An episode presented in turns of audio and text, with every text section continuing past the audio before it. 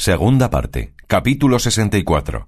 que trata de la aventura que más pesadumbre dio a don Quijote de cuantas hasta entonces le habían sucedido. La mujer de don Antonio Moreno cuenta la historia que recibió grandísimo contento de ver a Ana Félix en su casa. Recibióla con mucho agrado, así enamorada de su belleza como de su discreción, porque en lo uno y en lo otro era extremada la morisca, y toda la gente de la ciudad, como a campana tañida, venían a verla.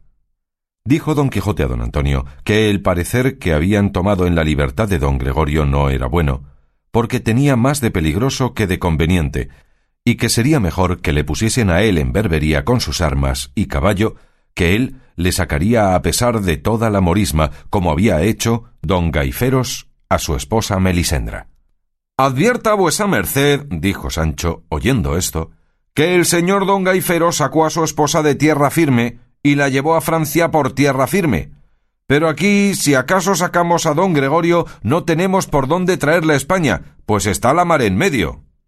Para todo hay remedio, si no es para la muerte, respondió don Quijote, pues llegando el barco a la marina, nos podremos embarcar en él, aunque todo el mundo lo impida.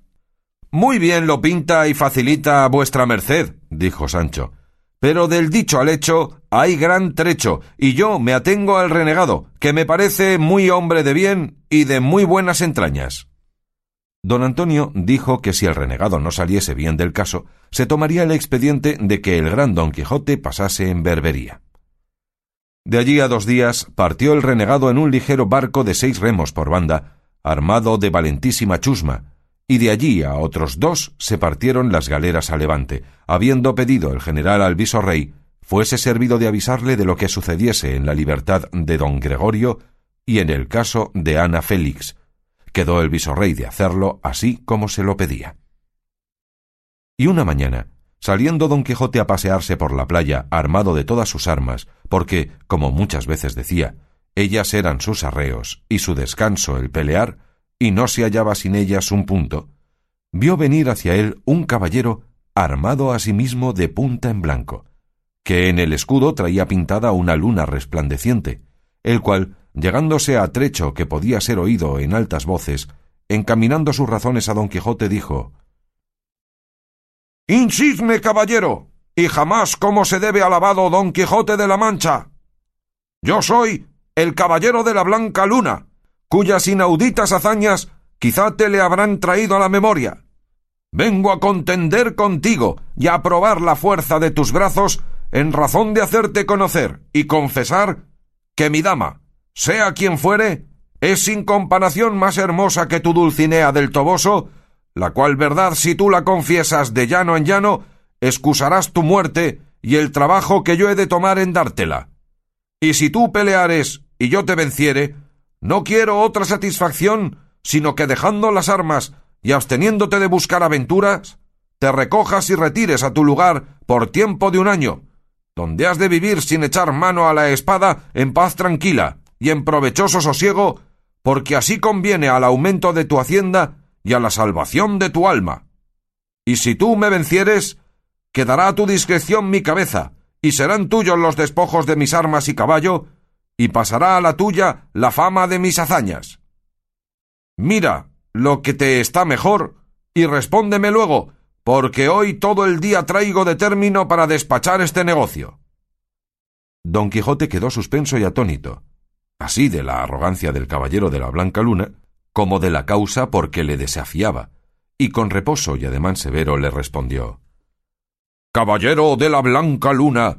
cuyas hazañas hasta ahora no han llegado a mi noticia, yo os haré jurar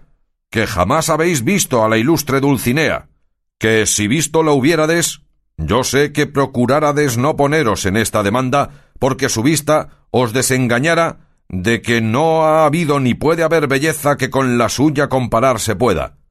Y así, no diciéndoos que mentís, sino que no acertáis en lo propuesto, con las condiciones que habéis referido, acepto vuestro desafío.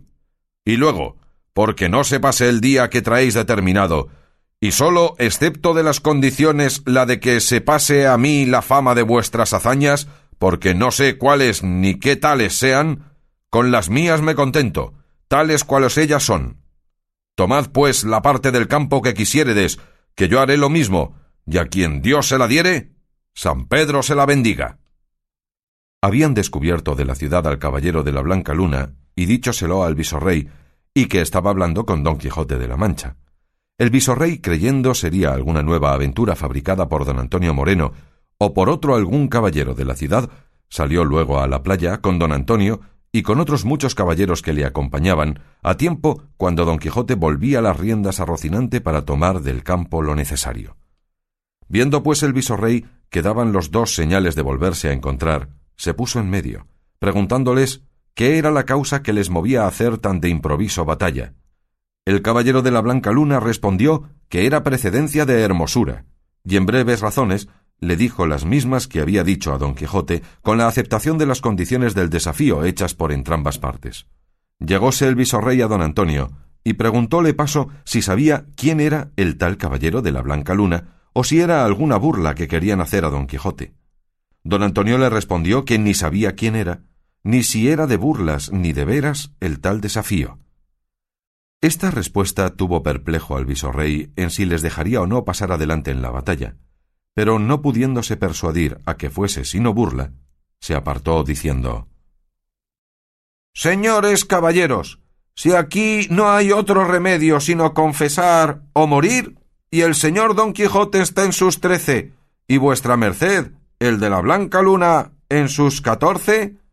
a la mano de Dios, y dense. Agradeció el de la blanca luna con corteses y discretas razones al visorrey la licencia que se les daba, y don Quijote hizo lo mismo,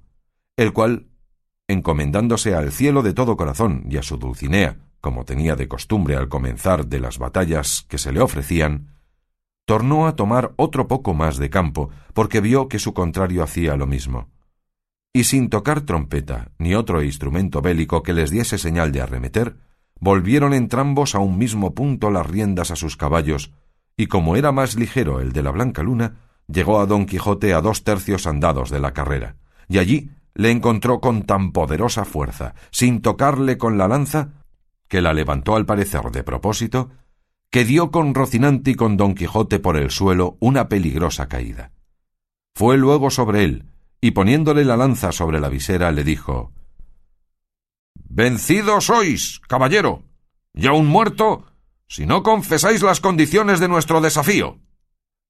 Don Quijote, molido y aturdido, sin alzarse la visera, como si hablara dentro de una tumba, con voz debilitada y enferma, dijo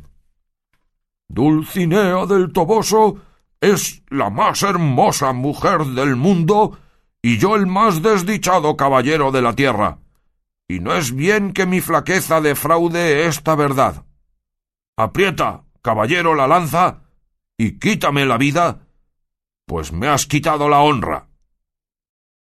Eso no haré yo, por cierto, dijo el de la blanca luna. ¡Viva! ¡Viva en su entereza la fama de la hermosura de la señora Dulcinea del Toboso! que sólo me contento con que el gran don Quijote se retire a su lugar un año, o hasta el tiempo que por mí le fuere mandado, como concertamos antes de entrar en esta batalla.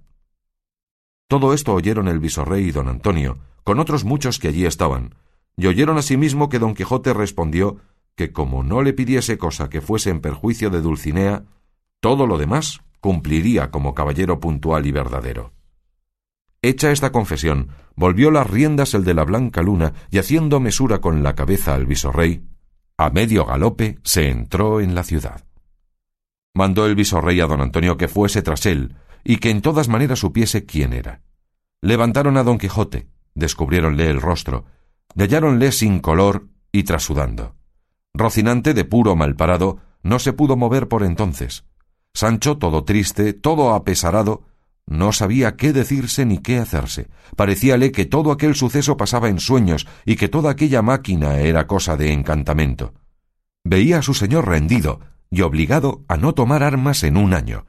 Imaginaba la luz de la gloria de sus hazañas escurecida, las esperanzas de sus nuevas promesas deshechas, como se deshace el humo con el viento.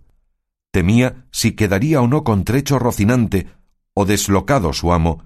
que no fuera poca ventura si deslocado quedara. Finalmente, con una silla de manos que mandó traer el visorrey, le llevaron a la ciudad, y el visorrey se volvió también a ella con deseo de saber quién fuese el caballero de la blanca luna que de tan mal talante había dejado a don Quijote.